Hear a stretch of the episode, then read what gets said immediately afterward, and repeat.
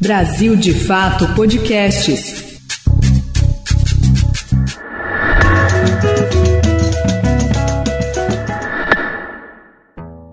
Eu vou tentar. O meu microfone tá ok? Ó, oh, deixa eu deixa eu ter. Se não der, não deu. Que, que, que pode é ser qualquer, qualquer coisa. Exatamente. E a gente vê tudo, a gente tá mostrando tudo. É isso aí. Então é muito divertido. Você sabe mexer em zoom do zoom? Zoom do zoom? Que estranho.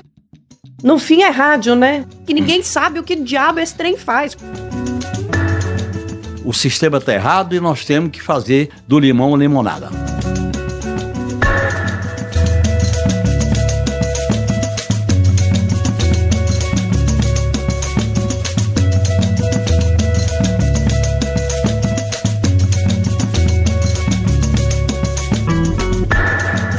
A gente está no ar com mais um episódio do podcast 3x4, podcast de política do Brasil de fato. Oi para você, estamos aqui a cada semana discutindo os principais acontecimentos e a conjuntura política do país. Eu sou a Nara Lacerda, sou repórter do Brasil de fato, estou do lado do meu colega Rodrigo Gomes, essa voz do rádio brasileiro que hoje está substituindo o Igor Carvalho, não pôde estar com a gente por uma breve impossibilidade, semana que vem tá de volta. Tudo bem, Rodri? Obrigada, viu?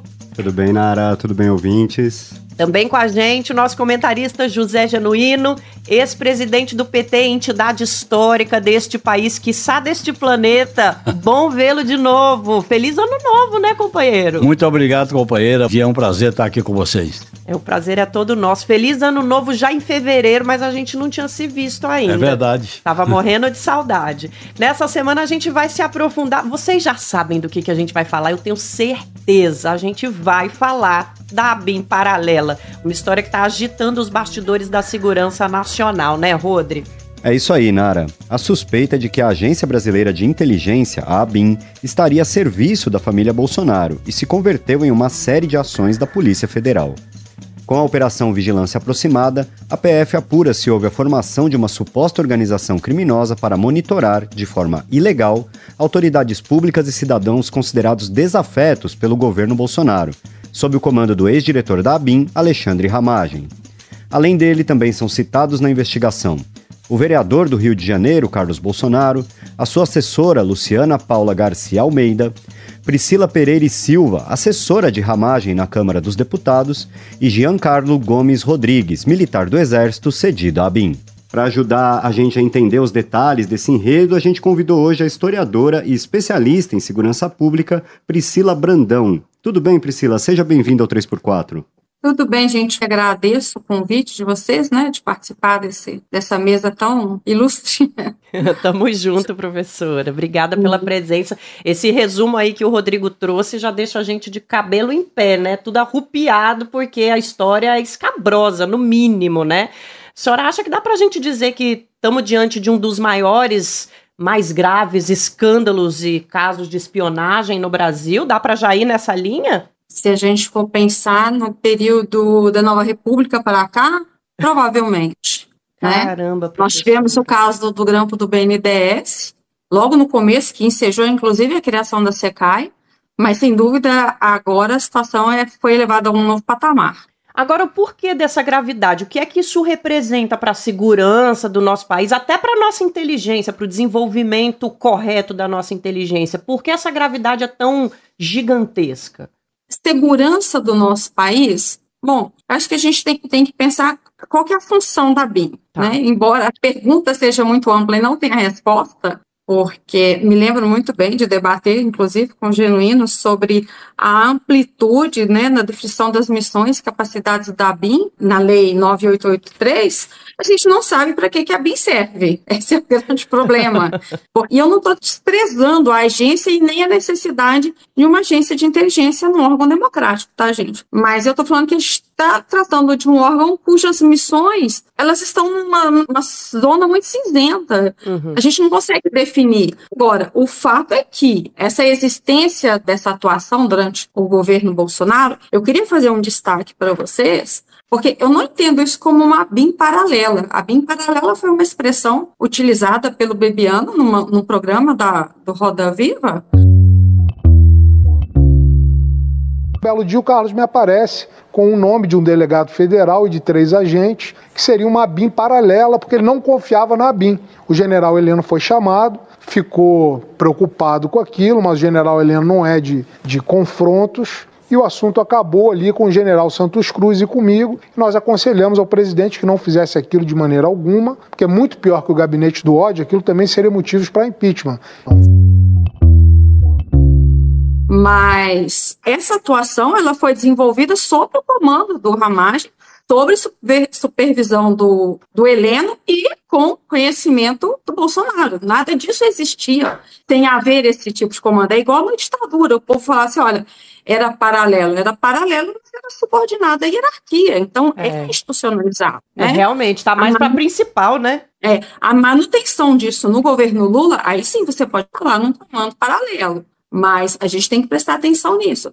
O grande problema é que a BIM é um órgão que não tem autorização nenhuma, mandato nenhum, para fazer qualquer tipo de é, coleta intrusiva de dados dentro do país. Nenhuma, gente. Se vocês pegarem a legislação, a Lei 9296, que regula a interceptação telefônica no Brasil, a interceptação telemática, que é uma coisa muito mais ampla, você só realiza uma interceptação no âmbito de uma investigação quando você convence o juiz de que não existem outros meios de se produzir aquela prova e o crime, ele tem que ser passível de reclusão. Se for um crime, um crime passível de detenção, não é proporcional. Porque uhum. quando você usa a 9296, você fala assim: olha, eu vou desrespeitar a Constituição no artigo 5. Para você desrespeitar a Constituição, você tem que ter algo que ameace o Estado na mesma proporção. Então, em hipótese alguma, a BIM poderia fazer isso. Então, de qualquer modo, é uma ameaça à segurança de todos os cidadãos. E o uso político que é feito disso, é lógico, né? Genuíno, como é que você vê essa questão desse escândalo da ABIN?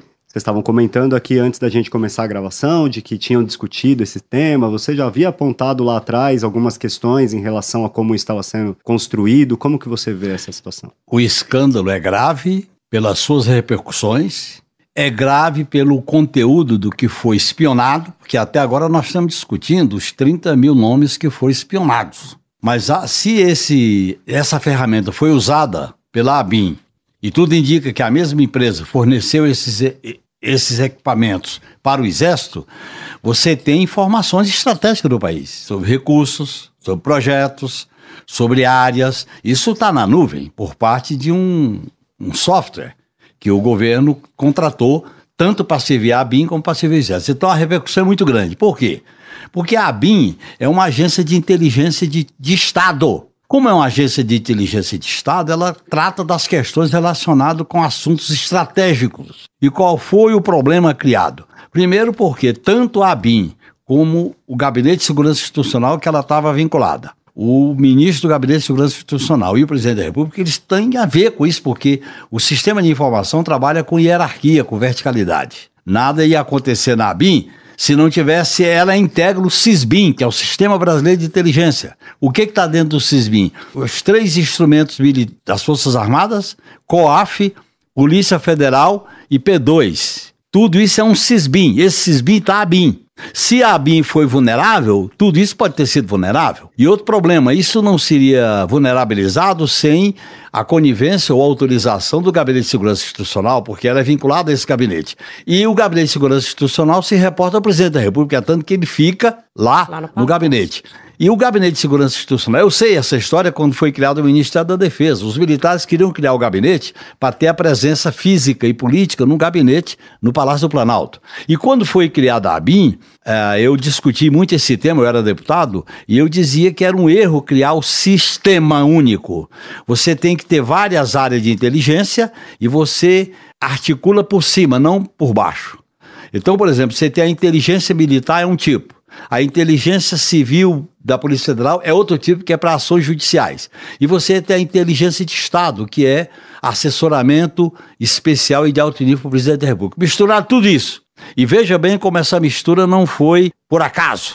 Quando deu o golpe em 2016, que a Dilma tinha revogado o Gabinete de Segurança Institucional, ele foi recriado pelo Sérgio Etchegói, o general Quatro Estrelas, e pelo o Michel Temer. E eu acho que nós erramos, porque na transição no, o novo governo não fez uma discussão sobre sistema de inteligência e informação e a, a, relação disso com as Forças Armadas. A ABIN ela é, tem que ficar vinculada ao gabinete da presidência da República através de uma secretaria especial. Também não pode ser a ABIN ligada diretamente ao gabinete do presidente, porque você tem que ter um anteparo. Por isso que eu defendo que haja uma Secretaria de Assuntos Estratégicos, que era a ideia inicial, a ABIN se reporta a ela. Depois, a, a comissão que controla as atividades de inteligência e de informação tinha que ter critérios mais claros de como ela funciona. Inclusive, a, a, a condição para ser membro da, da comissão. Essa comissão tem, é do Congresso. É a comissão do Congresso que faz o controle externo, pela lei que nós aprovamos, a lei 9883. Então, o modelo tem que ser revisto. O modelo legal. O Renan Calheiros tem razão. Segundo, a gestão. Você não pode colocar na inteligência da ABIN um delegado, nem pode botar um, um oficial de inteligência na Polícia Federal. Não pode botar um militar na ABIN, nem pode botar um militar para comandar a Polícia Federal. São carreiras distintas, com culturas distintas, com procedimentos distintos. E nós botamos isso tudo mesmo balaio. Isso não deu certo. Então eu acho que o governo tem que aproveitar, passar limpo tudo isso, botar da diretoria, principalmente funcionários concursados, e é bom deixar claro, o que a, a agora, o CEPIC, é diferente, porque ele é da área. A inteligência de Estado não é para arapongás, não é para bisbilhotar, não é para fazer intriga. Ela prepara cenários, ela prepara ações do governo, informações. Por exemplo, vai acontecer uma epidemia como a Covid, ela examina. Vai acontecer um risco de uma hecatombe nuclear, ela eh, informa. Vai ter um risco de a questão ambiental, ela prepara. Vai ter um risco de tensionamento que dá na guerra da Ucrânia, ela prepara cenários. É para isso. São oficiais que estudam política, economia, a sociedade, política externa. Não é para bisbilhotar essa visão policialesca que vem da época da ditadura. De, antes da ditadura era o DOPS, lembra? Departamento de Ordem Sim. Política e Social, era o DOPS, era a polícia, polícia Civil. Então eu acho que está errado. O sistema está errado e nós temos que fazer do limão limonada. Perfeito, como sempre, né? Porque parece que estava junto com a gente enquanto a gente estava preparando o roteiro para dar o gancho para o nosso próximo tema. Mas olha, antes de voltar para a professora, só vou ler para vocês aqui qual é a definição no site oficial da ABIN, é, da missão da ABIN,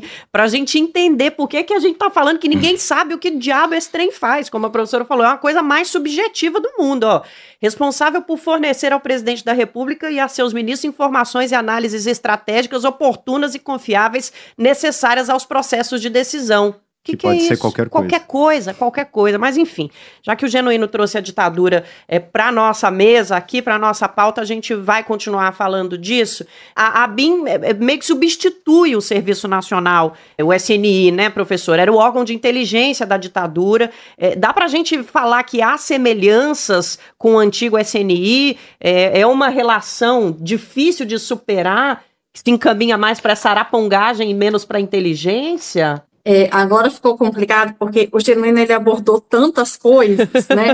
e realmente a gente tem que vir e ele falou da questão fundamental que foi o processo de transição. Como que um país sai de uma ditadura, passa por uma Assembleia Constituinte. Aliás, o deputado José Genuíno e Alice da Mata foram os principais autores de propostas de extinção do SNI ainda em 88, não é isso, Genuíno? Exatamente. Você sabe, é, professora, que a comunidade de informações na época da ditadura era o poder paralelo. O SN no topo, tinha Exército Marinha Aeronáutica, o DOICOD, tinha as PMs, as P2 e tinha a Polícia Federal. Tudo isso formava o poder paralelo, autônomo. E essa concepção é. de poder paralelo continua existindo. Em, em 88 havia uma pequena diferença, porque os doicodes haviam sido extintos, mas o seu pessoal havia sido incorporado por um batalhão específico é, do exército. Então, essas pessoas elas se mantiveram atuando e você chamou atenção para uma coisa muito importante. A Polícia Federal e o SNI eram os grandes órgãos estruturantes do poder dos militares. Tanto que quando em 83, quando houve a eleição para os governadores e, e teve a vitória da oposição em São Paulo, Minas, Rio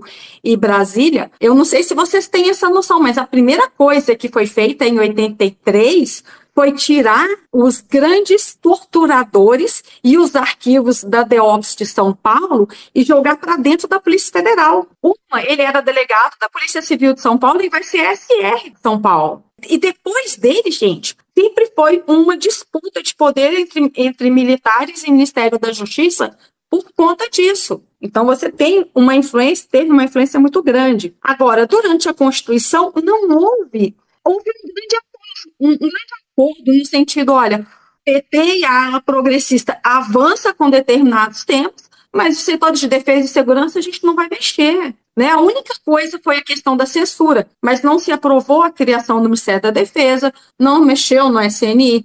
O SNI vai ser extinto em 91 por causa de um pedido Collor. O Collor ele não tinha um projeto de estruturação política para o setor de inteligência. O Collor ele levou um chá de cadeira do Ivan Souza Mendes, que era o general-chefe é, do SNI, na época que ele era candidato, ele ficou cinco horas esperando por uma audiência. Quando ele toma posse, ele acaba com a SNI. Então você tem uma desarticulação naquele momento, muita gente realmente vai para a reserva, mas muita gente volta para o exército e continua produzindo a atividade de informações que o SNI até então produzia.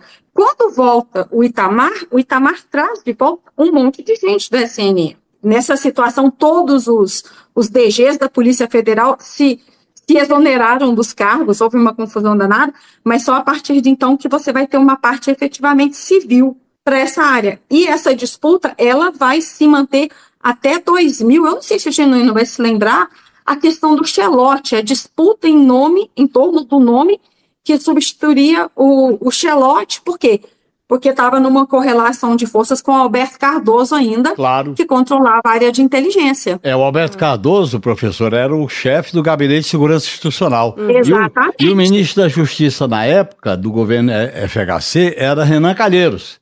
E veja bem, a, a Polícia Federal e a ABIN e os militares, é, essas três vertentes que formou a ABIN, mesmo tendo o concurso que da ABIN em, após a lei, que foi criado em 99, né? Esse colocou oficiais, mas havia uma disputa dentro. Tá. Porque os oficiais que vinham do Exército e a Polícia Federal continuam mandando. Por quê? Porque inteligência e informação é estratégico para qualquer país, para qualquer atividade pública. Claro.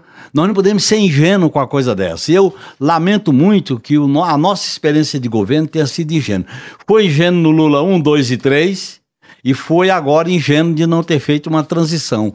E havia indícios de que o, o, o bolsonarismo se apoderou, a, se aquartelou dentro do Gabinete de Segurança Institucional. Sim. Porque o Gabinete de Segurança Institucional, para vocês terem uma ideia, ele foi criado para compensar as Forças Armadas com a criação do Ministério da Defesa. Tiraram eles do Planalto, porque não era mais ministério. E aí o Gabinete de Segurança Institucional era um poder muito forte que controlava o CISBIM, que é Sistema Brasileiro de Inteligência. A gente e... tem que pensar um pouquinho só nessa questão desse grupo que se aquartela, né?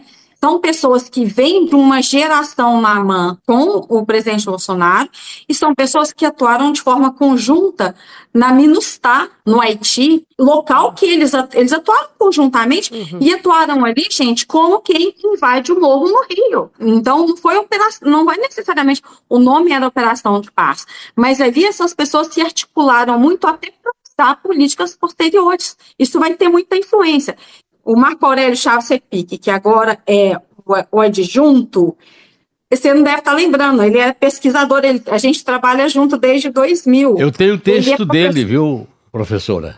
Sim, mas ele não é da carreira de inteligência, ele é professor da Federal do Rio Grande do Sul. Sim, sim. Atua há muito, mas há muitos anos nessa área.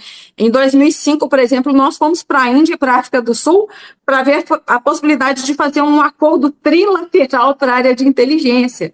Então, assim, ele vem de uma trajetória muito grande nessa área. Professora, Agora, desculpa essa, cortar a senhora que a senhora está questão... falando do CEPIC, e eu queria aproveitar então para saber como que a senhora viu essa indicação, genuíno também, do CEPIC para número 2, se a gente tem boas perspectivas com ele entrando nesse cenário, no meio desse momento de disputa e denúncias. O CEPIC, se tem uma pessoa que entende muito para que serve uma atividade de inteligência, esse é o cara. Por quê? Porque ele consegue sair dessa mesmice aí de vários diretores, de pensar a BIM preocupada com a MST, a BIM preocupada com um monte de coisa, e pensar no papel da agência enquanto fornecedora de insumos relevantes para a projeção do Brasil no cenário internacional. O Lula vai fazer uma viagem para o G20 e ele vai ter reunião particular com representantes da China, do Uruguai, é, da Rússia, ele tem que ir provido de informações sensíveis que o coloquem numa condição favorável nesse processo de barganha. Essa é a função da atividade de inteligência. Não é ficar tomando conta aqui dentro. O problema é que o sistema, que é Sistema Brasileiro de Inteligência, na Lei 9883, fala obrigatoriamente vários órgãos compõem esse sistema, como o Genuíno falou, COAF, Polícia Federal, Ministério da Defesa. Só que não existe nenhum tipo de obrigação desses órgãos de repassar informação, porque não tem subordinação hierárquica. Então, esses órgãos, eles cooperam na medida que eles têm interesse. Se eu quiser uma informação via institucional, eu vou lá fazer um pedido de busca. Eu, sou, eu vou dar um exemplo no setor da inteligência de segurança pública que fica mais palpável. Eu sou da Polícia Civil de São Paulo e quero uma informação da inteligência da Polícia Civil de Minas. Aí eu vou lá, entro nos canais institucionais, faço um pedido de busca sobre uma pessoa tal, e aí o Serviço de Inteligência de São Paulo vai responder, porque tem um protocolo, mas vai dar informação se quiser ou se não quiser. Agora, se eu sou o Joãozinho que tem um amigo Zezinho lá em São Paulo, eu vou pegar o telefone, vou ligar e vou ter informação. Esses órgãos, eles dependem das relações pessoais para funcionarem de modo muito mais eficiente. Sim, né? O que não deveria ser o caminho. Mas isso acontece no mundo inteiro também, tá, gente? Olha, professor, é uma, uma coisa interessante.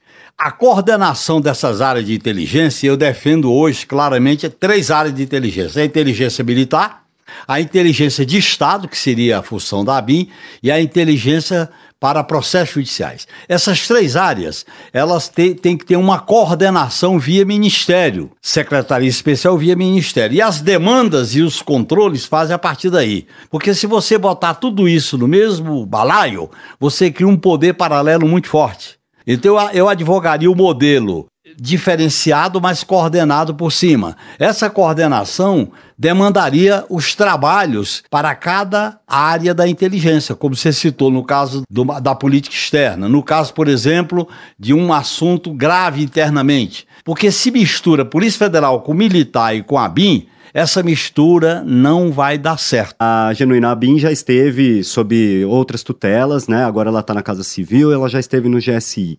E você está apontando essa questão de que precisa ter vários lugares, porque senão você concentra muito poder e tal. Mas esse poder não foi necessariamente desconcentrado, já que os militares que estavam lá atrás no CNI, no SNI, foram depois aqueles que foram formar esses, esses novos contratados da BIM. Essa, esse núcleo duro da inteligência, ele não mudou grandemente ao longo do tempo. O que, que a gente precisa fazer para conseguir que a BIM passe a ser esse órgão de inteligência efetivamente e conseguir minar essa chance de criar esses poderes paralelos? Esse núcleo duro da inteligência vem da concepção da Escola Superior de Guerra de 46 a 1947, com o conceito de guerra interna, de segurança nacional, de objetivos nacionais permanentes e a tutela militar nessa área de inteligência. Inclusive, quando foi criado o SNI, antes da criação do SNI pelo Gomeri, tinha um serviço civil. Aí o Goberi, até depois do episódio do Rio Centro, ele disse que nunca imaginava ter criado um monstro. Olha bem, por quê? Porque faltou controle, faltou uma cultura. A cultura que prevaleceu é a cultura militarista da guerra interna, dos inimigos internos e da perseguição pessoal individual, a zarapongagem. E olha bem, pessoal, o que aconteceu, por exemplo, no Rio Centro, no período da transição. Sim. E o que aconteceu, por exemplo, pegando um fato mais recente, quando teve o acordo sobre a, com a compra de satélite lá para a Amazônia no governo Fernando Henrique Cardoso, que caiu o ministro da, da Aeronáutica, que caiu o, o chefe da, do Planalto que cuidava disso. Quando você teve o episódio, eu vou citar o episódio Satyagraha, uhum. que era Protógenes e Paulo Lacerda. Paulo Lacerda era diretor da BIM, de, diretor-geral. Paulo Lacerda delegado. Aquilo ali deu confusão. É, caiu também, as, né? As, as espionagens do BNDES, do processo de privatização.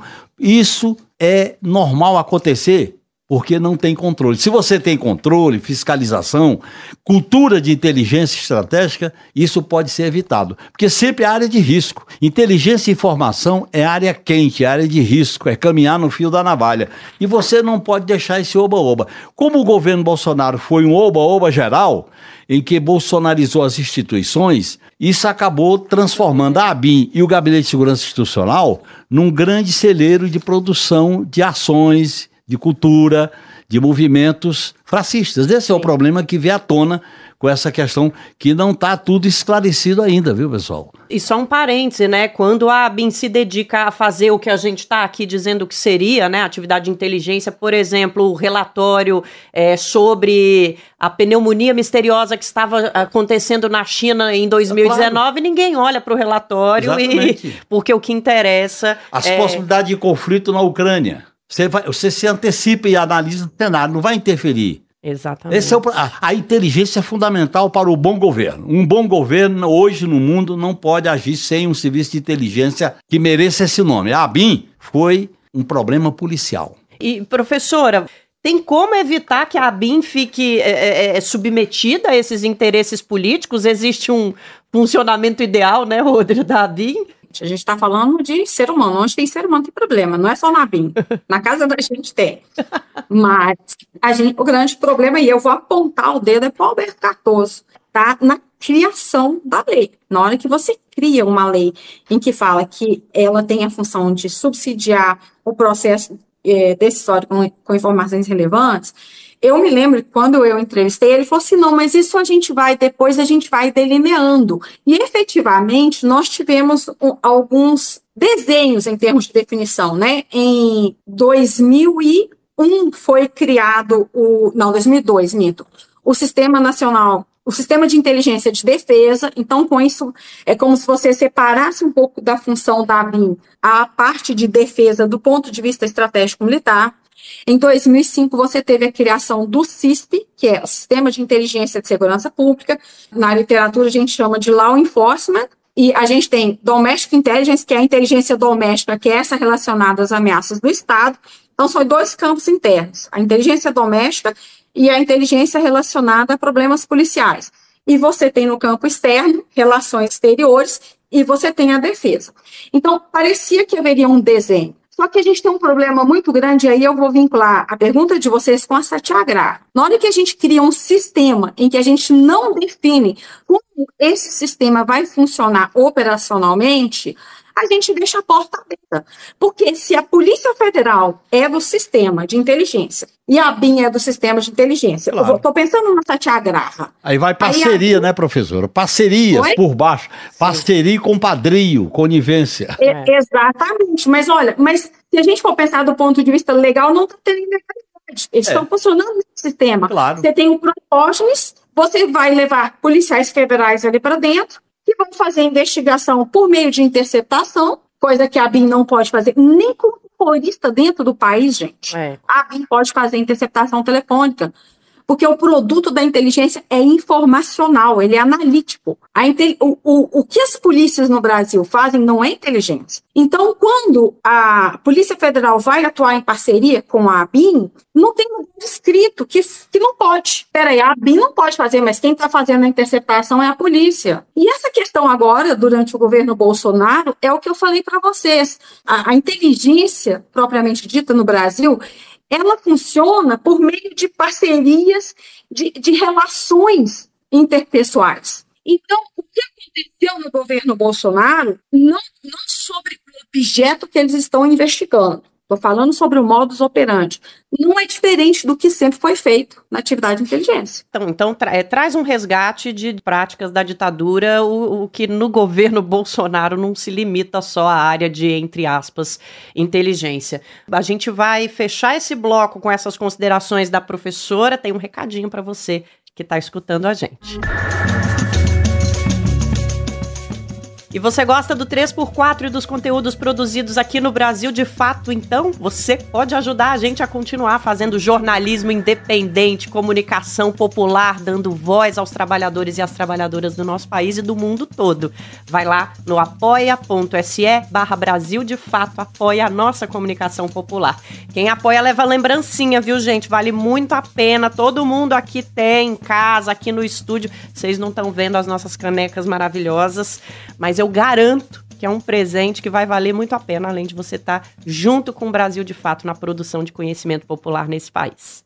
Gente, a gente está diante então de mais uma investigação que de alguma forma recai sobre a família Bolsonaro. Aliás, de alguma forma não, totalmente em cima da família Bolsonaro. E durante esses quatro anos eh, de governo, a gestão bolsonarista teve muito envolvida nesses mecanismos eh, de tentar burlar a legalidade, né? Controlar a oposição, controlar o país, controlar o discurso. Eh, a gente pode considerar que nesse caso, eu vou falar com o Genuíno primeiro, professor, mas depois eu quero um comentário da senhora. A gente não tem nem ideia do quão fundo esse buraco pode ser, né, Genuíno? É muito profundo e o próprio presidente da República assumiu em 2020, 2021, quando estou, aquela crise do gabinete em que ele faz uma reunião ministerial e ele diz: Eu tenho meu serviço pessoal de inteligência. Sistema de informações, o meu funciona, o meu particular funciona. Os que tem oficialmente desinforma. E voltando ao, ao tema, eu prefiro não ter informação do que ser desinformado precisando de informações também. O oficial não presta, o da ABIN. Eu tenho o meu. E quem ele bota na ABIN? Primeiro ele quis botar o Ramaz na Polícia Federal. Houve uma ação do Supremo Tribunal Federal que impediu a posse dele na Diretoria Geral da Polícia Federal. E aí ele colocou ele na BIM. E a ABIN se transformou num órgão policial de proteção e de perseguição, que fere a Constituição frontalmente, agora coloca em risco o país. Porque as informações coletadas quem pode dizer que não houve coleta de informações em áreas estratégicas do país? Sim. Na era satelital, na era nuclear, na área, por exemplo, da Amazônia, na área de recursos, etc. Quem pode dizer isso? Então, é, é fundamental a gente entender que ele criou um poder paralelo. A ideia do poder paralelo vem a cultura da ditadura. A ditadura tinha a comunidade de informação. A comunidade de informação, o que, que era? Era todos esses organismos comandados pelo SNI.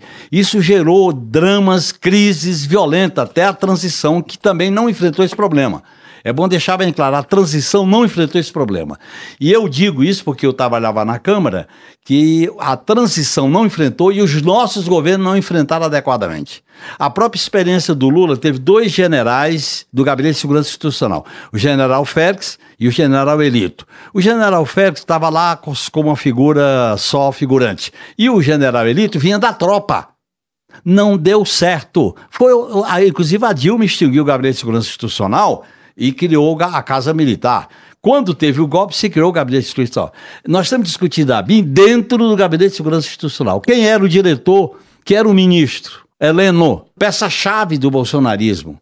Então, o, o arcabouço político institucional desse, dessas articulações golpistas tinha no Gabinete de Segurança Institucional, na ABIN e nos acampamentos, um elemento central que tem que ser analisado. Então tem uma relação, porque ele produziu esse tipo de utilização política da área de inteligência e informação. Gente, era e... como se fosse o quintal, né, amigo? Da casa do. Os Bolsonaros levaram isso como se tivesse na, na, na, casa da mãe Joana Bolsonaro, né? Não é nem só a mãe Joana. Não, eu ia aproveitar que o Genuíno citou o general Heleno, e ele ex-diretor do GSI, e ele deve ser ouvido pela Polícia Federal na próxima terça-feira, dia 6, e a pasta a qual a BIM ficava submetida à época era a pasta que ele chefiava. Professora, o que, que a gente pode esperar aí desse depoimento do general Heleno? A gente vai conseguir esclarecer coisas, provavelmente? Uhum. A gente não pode esperar nada do Heleno. O Heleno é macaco velho, entendeu? O Heleno, ele é desses caras treinados. Ele dá uma de doido. Vocês não lembram dele na CPI? Verdade, verdade, verdade. verdade. Foi o primeiro chefe da. Foi o primeiro chefe da Minustar, que... né, professor? Foi o primeiro chefe geral da Minustar. E a Minustar foi um treino para essa atuação golpista. Foi uma articulação, foi ali onde é que esses caras criaram esse enredo. Eu não tenho a menor dúvida, entendeu? Por isso que eu chamei a atenção para vocês dessa história de ter uma BIM paralela. Uhum. Agora, sobre essa questão da espionagem, eu acho que a gente tem que levar em conta o seguinte: esse software ele permite localizar onde as pessoas estão, embora ele não permita é, grampear escutar, fazer as escutas. Então, eu acho que ele tem um, um, caráter muito mais no sentido de coletar informações específicas, muito mais sobre inimigos, e eu acho que no campo estratégico genuíno, isso deve estar muito mais relacionado, por exemplo, possibilidade de áreas de garimpo, possibilidade relacionada ao setor de privatização da área vinculada ao petróleo. Eu acho que esse ponto é mais nevrálgico mas eu acho que tem um caráter muito pessoal de controle mesmo Sim. sobre as pessoas. Agora, eu quero fazer uma pergunta, eu vou deixar uma pergunta na área sim. É, eu sei que o presidente Lula, ele tem uma relação de confiança, na verdade, uma relação de gratidão muito grande com o Luiz Fernando Correia, que o Luiz Fernando Correia foi o primeiro chefe de segurança dele, é, dele não, na verdade, durante a campanha presidencial de 2002. Então, desde então, ele tem essa relação pessoal, tem essa relação de gratidão, e ele está sempre inserindo o, ele, ele vai ser DG, ele vai ser Senasp, depois ele vai ser responsável pela pela movimentação da questão da segurança né, nos jogos né, que aconteceram. Agora, como que o Lula permitiu que nessa transição agora o Moretti viesse como adjunto, o Moretti que trabalhou para o Torres quando ele era secretário de Segurança Pública do Distrito Federal, depois ele vai ser DIP tudo. Não, veja, a gente nunca está seguro, Nelson. Veja, o companheiro que eu indiquei para ser o diretor-geral da BI é o companheiro que foi meu diretor-geral da Polícia Federal entre 2007 e 2010. É uma pessoa que eu tenho muita confiança e por isso eu chamei, já que eu não conhecia ninguém dentro da BI. E esse companheiro montou a equipe dele. Dentro da equipe dele tinha um cidadão que está sendo acusado, sabe, que mantinha a relação com o Ramage, que é o ex-presidente da BIM do, do, do, governo passado. Inclusive, relação que permaneceu já durante o trabalho dele na BIM.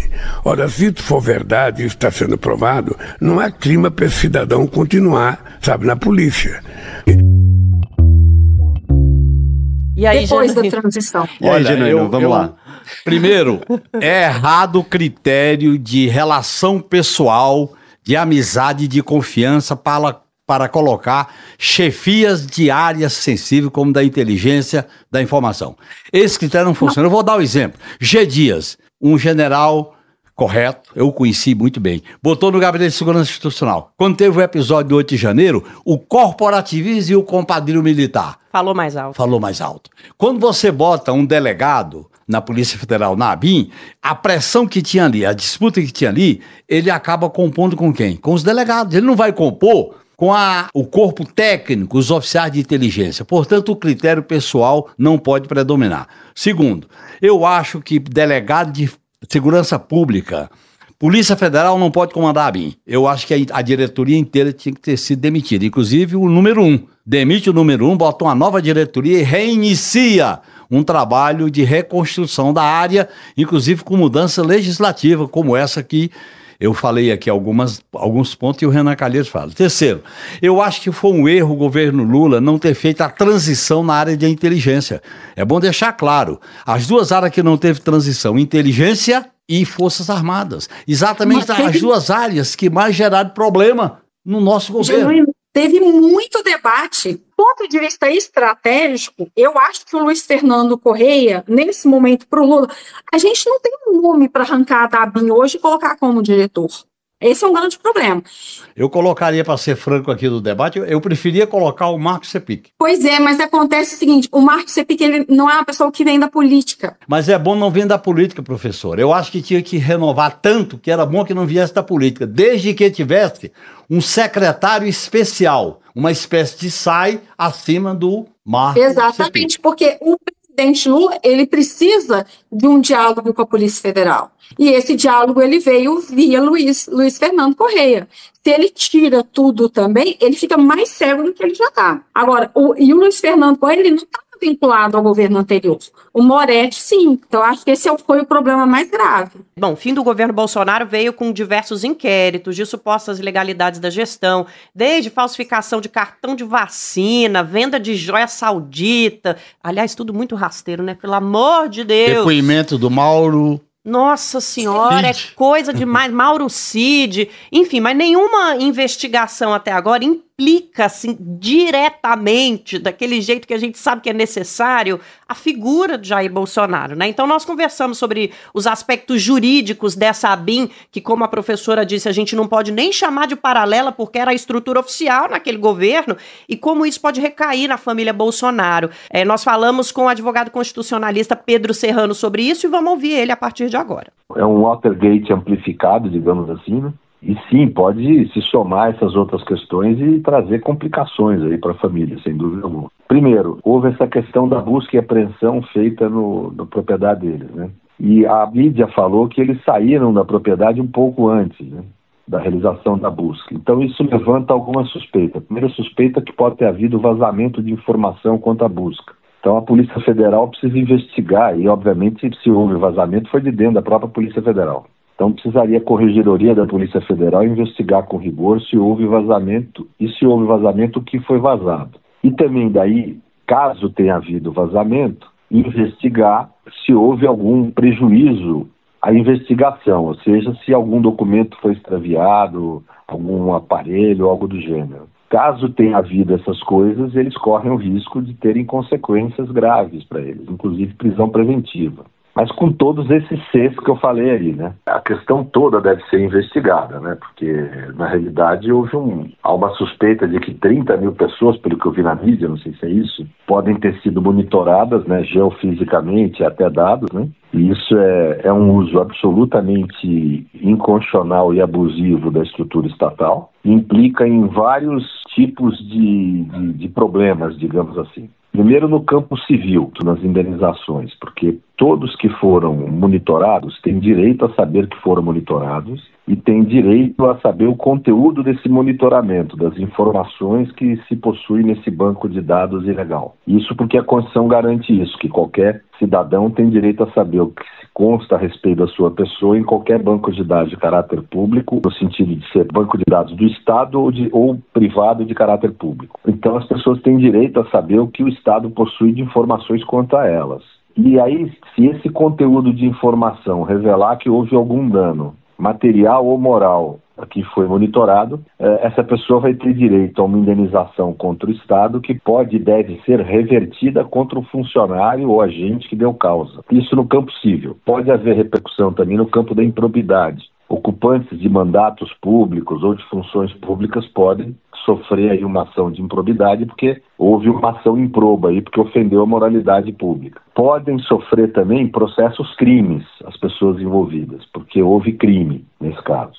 E por último, os que são concursados e ocupam cargos estáveis podem sofrer processos administrativos e eventualmente virem a ser demitidos do serviço público. Ou seja, as repercussões jurídicas são, devem ser amplas e em vários aspectos. Né? De resto, tem que aguardar a investigação. Não dá para ter uma previsibilidade agora do que pode ou não acontecer com eles, porque a investigação é sigilosa, nós não temos ideia do seu conteúdo integral. Bom, Genuíno, a gente, eh, falando de política agora, você acha que isso cai como uma bomba, não faz diferença? Olha, em primeiro lugar, eu acho que a gente que passou pelo que passou defende uma investigação séria, rigorosa, com devido processo legal, direito de defesa, apresentação de provas e respeito aos direitos e garantias.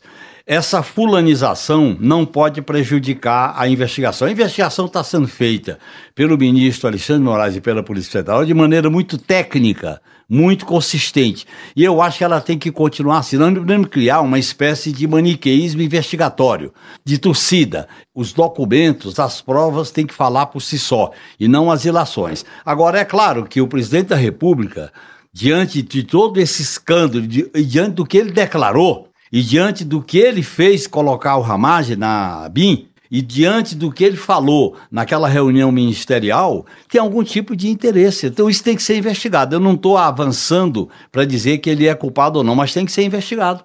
E eu acho que a Polícia Federal está fazendo uma investigação competente a partir das decisões do ministro Alexandre de Moraes.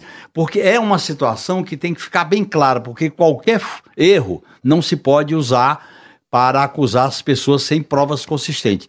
Ele estava muito à vontade, aliás, toda a corrente bolsonarista, tanto na live antecipada do domingo à noite, como as articulações em torno das eleições de 2024 nova narrativa agora, a BIM paralela do Bolsonaro, essa acusação em cima do delegado Ramagem, um cara fantástico. É, você vendo até recorrer ali para dar credibilidade à tal da BIM paralela, a matéria aqui do UOL. Maia, que é o Rodrigo Maia, desconfiou que era vigiado após conversa com Gilmar e Ciro vazar. Ué, conversa vazou? Viu equipamento da BIM que não grava telefone de ninguém? Ué, se vazou. É claro que isso atrapalha. Agora, nós temos que fazer esse processo de uma maneira bem consistente, bem democrática, para que eles não se transformem em vítimas e prejudiquem o processo de apuração. Porque se a democracia brasileira não fizer uma limpeza nessas instituições, ela continua abalada. Ô, ô, professora, qual deve ser o posicionamento do governo e da ABIN, na opinião da senhora, diante disso tudo que a gente conversou aqui? Eu acho que, sem dúvida, é essa questão da investigação mais técnica possível, né, para reduzir a possibilidade de nulidade de provas e fornecer, né, viabilizar toda a investigação possível. Agora, nós temos um problema que é muito mais profundo, que as pessoas é, não tocam, talvez até por nem ter uma percepção. Na hora que a gente fala que tem que mudar, mudar, mudar, a gente tem que educar o brasileiro de forma geral, porque nós todos fazemos parte dessa cultura política que está inserida nessas instituições. Né? Nós somos uma sociedade marcadamente autoritária, misógina, violenta, alheia a essa questão de separar o público do privado. Então, isso tem que mudar e é a partir de uma efetiva investigação e condenação dessas pessoas, porque a crença é, na impunidade é o que movimenta muita gente a seguir é, reproduzindo todos esses atos. Então, acho que a BIM e o, e o Estado têm que se colocar né, à disposição com todas as possibilidades de provas. Identificadas essas pessoas, não tem que ter dedo, ah, vou, vou, vou exonerar, não vou exonerar. Vai ter que cortar na carne é, para a gente pensar numa perspectiva de melhora. Né? E eu acho que para dentro da ABIN, o setor de formação ele é fundamental. Por isso que eu acho que o lugar do CEPIC é muito mais na ex-20 do que no 02. É a formação desse pessoal. Professor, eu queria só muito... acrescentar, concordando com a tua resposta, que a experiência nossa na transição da ditadura para a democracia nos ensina. Porque houve uma omissão, houve uma conivência, houve um grande acordão. Isso produ... depois do Rio Centro, depois das bombas em banca de jornal, depois das estripulias do general Newton Cruz em Brasília. Depois de tudo isso, houve uma espécie de panos quentes. Quando você esconde o passado, ele não passa, ele fica incubado e volta à tona, como foi a articulação golpista a partir da Minustar, Sim. a partir da eleição do Inominável, a partir das declarações do Vilas Boas, e essa articulação que produziu essa monstruosidade política que é o governo que os militares colocaram lá como uma maneira de alçar, de alcançar o poder político. Isso tem que ser profundamente analisado, porque passar a mão, não investigar, não punir, é um erro muito grande. Seja setores da cúpula militar, seja setores que financiaram, seja setores que se beneficiaram. Eu acho que é fundamental a gente ter uma investigação rigorosa, séria, legítima, sem maniqueísmo, sem pressa, para que o país seja passado a limpo. Mas apesar de todos esses cuidados, Genuíno, a gente tem que lembrar que o próprio Flávio Dino admitiu que os indícios dessa interferência na ABIN não surgiram agora. O próprio Bebiano que foi ministro Aliás, foi do primeiro. Bolsonaro. É, foi o primeiro. Em 2020. Foi o primeiro que falou que houve uma proposta para ele de criar a BIM paralela. Exato. Por parte do filho do presidente, com três delegados. E a Joyce Hasselman também falou disso. Ela foi líder do governo na Câmara e depois se afastou do Bolsonaro e também disse que havia esses processos de de aparelhamento da ABIN, mas as investigações nunca se desenvolveram, né, naquele momento ali, de 2020 para cá, né? A gente teve um grande tempo aí e isso não aconteceu. A minha avaliação é que a transição do governo Lula em 2023 tinha que ter colocado esse tema na agenda. Esse é o ponto. Esse é o ponto. E eu acho que foi um erro não colocar o tema da inteligência e da informação do Gabinete de Segurança Institucional e da ABIN na agenda da transição. Tinha que ter colocado, fazer, tomar medidas de transformação. Hum. O mesmo problema das Forças Armadas. A gente aceitou a tutela militar com o ministro da forma que ele foi indicado, o ministro da Defesa. Essas coisas você pode fazer uma transição processual, mas tem que fazer. Porque, veja bem, quase sobrou para o governo a atitude do G. Dias, que é uma pessoa séria, no dia do 8 de janeiro. Sim. A maneira como ele circulava no Palácio do Planalto. Então é necessário que o governo tire as lições desse episódio da ABIN. Professora, o que, que, a senhora acha? Por que, que essa investigação só surge agora? Por que, que no primeiro ano de governo a gente não falou disso, embora todos os indícios estivessem à mesa, né? Porque o governo continua refém dos militares. Gente, o grande problema que nós temos está na lei de anistia de 1979 é. e na interpretação que o STF deu em 2010, quando ele aceitou a interpretação que os militares deram. Eu convido vocês a lerem o meu livro que eu lancei recentemente, chama Ilegais e Imorais, uma leitura da corrupção e do autoritarismo militar ao longo da história brasileira. Tem um capítulo só sobre transição e outro só sobre o governo Bolsonaro. Como que os militares têm poder de veto efetivo desde a transição. Em 2009, o Lula falou que ia criar uma Comissão Nacional da Verdade. Os três ministros militares falaram que ia renunciar coletivamente. Ele não mexeu porque ia ter eleição. Quando a Dilma mexeu, vocês não tenham dúvida, né, que outro berço, a outra vertente desse golpe é o relatório da Comissão Nacional da Verdade. Em Sim. 2014, Nossa o, o atual comandante do Exército das Forças Armadas, hoje, em 2014, esse comandante abriu as portas da AMAN para o Bolsonaro fazer discurso lá dentro, lá dentro. Uhum. Como é que pode isso? Entendeu? Esse espaço foi aberto. Enquanto não houver uma possibilidade nem de falar sobre os crimes da ditadura, ninguém vai achar que vai ter punição nesse país. É Simplesmente a gente ainda não teve um direito à verdade de verdade. Hum. Embora a, Comiss a Comissão Nacional da Verdade tenha um relatório robusto, quantas coisas que a gente não consegue saber porque estão enterradas por aí.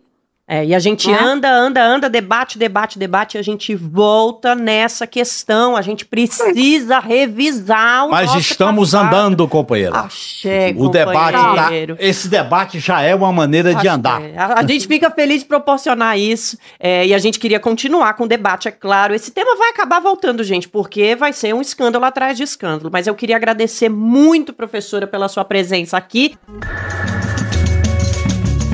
E agora a gente vai falar um pouquinho de cultura, que é para dar aquela finalizada mais amena. Às vezes não, né? Porque normalmente a gente traz reflexão no bloco de cultura também. A gente não para. Mas vamos começar com a professora.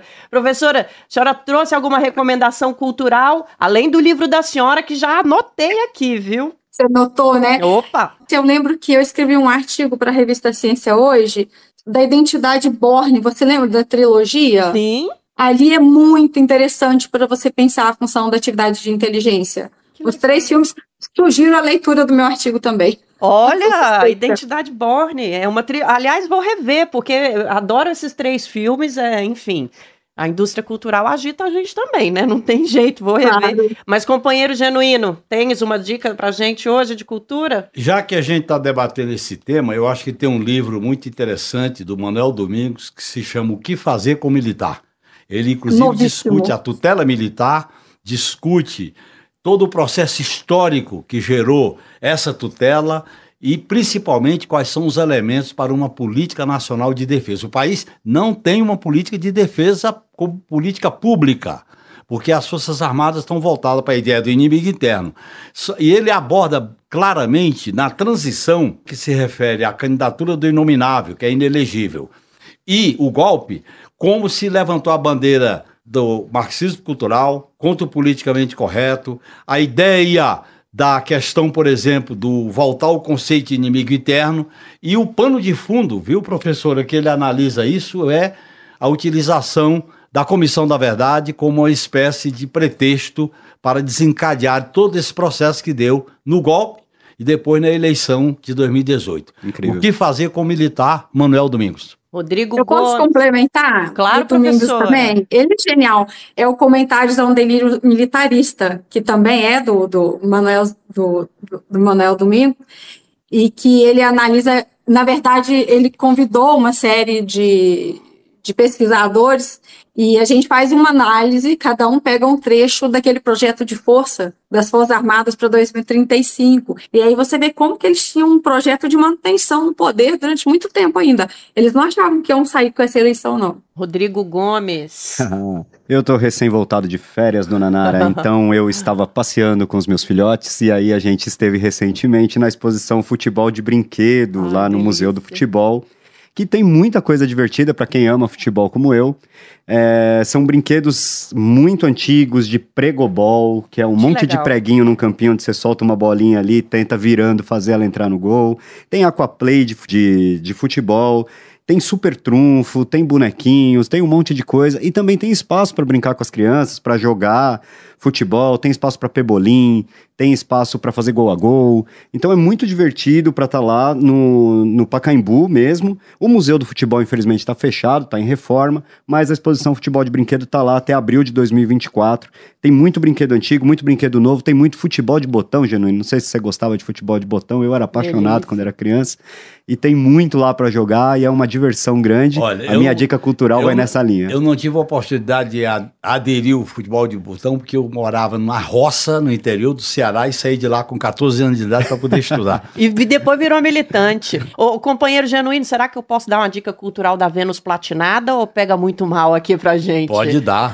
Quando a Vênus Platinada quer fazer alguma coisa Opa. boa, ela tem capacidade financeira, técnica e de gente. Opa. Gente, eu vou convidar vocês, então eu não preciso convidar, porque é mainstream, todo mundo deve estar vendo, mas eu vou reforçar. Assistam a novela Renascer, que fala agora, neste momento, neste ano que nós estamos, é, sobre a reconstrução da indústria do cacau no sul da Bahia, a partir da presença da vassoura de bruxa, né? A novela muda de tempo nessa segunda versão e tá muito interessante, genuíno, porque eles estão com o nosso discurso da agroecologia na novela, né? É, Você vê, gente, como o discurso da gente é bom, até a Vênus Platinada foi lá, pegou, porque dá lucro fazer agroecologia também, gente. Então, assistam Renascer, a produção tá incrível, é muito bom quando a Globo traz verdadeiros artistas, porque como o Genuíno disse, né, tem a parte financeira garantida para colocar a arte na tela, é, mas assistam de maneira crítica. Enquanto você assiste Renascer, você vai lá no Brasil de Fato, escreve Cacau no nosso campo de busca para ler também as nossas matérias, assistir as nossas produções em vídeo, falando de uma maneira crítica sobre a, a produção de cacau na Bahia. E como ela é importante para a região também. Então, a minha dica é rever Renascer. Se você tiver oportunidade, até rever a antiga e ver o que está acontecendo agora também. Os paralelos são impressionantes com a história do Brasil. E com essa a gente vai ficando por aqui. Professora, obrigada por ter vindo conversar com a gente sobre esse tema e eu espero conversar com a senhora. Esperamos conversar com a senhora mais vezes. Eu que agradeço, um abraço a todos, foi um prazer, foi um prazer rever genuíno, um prazer conhecer vocês e estamos à disposição. Obrigado, professora. Um forte abraço. Valeu, Eu agradeço companheiro. de coração esse convívio intelectual, político e humano que a gente faz uma, aqui no podcast. Pelo amor de Deus, a gente é que agradece. De 15 em 15 dias com José Genuíno aqui, essa entidade. A gente aprende muito com você, companheiro. Obrigada demais.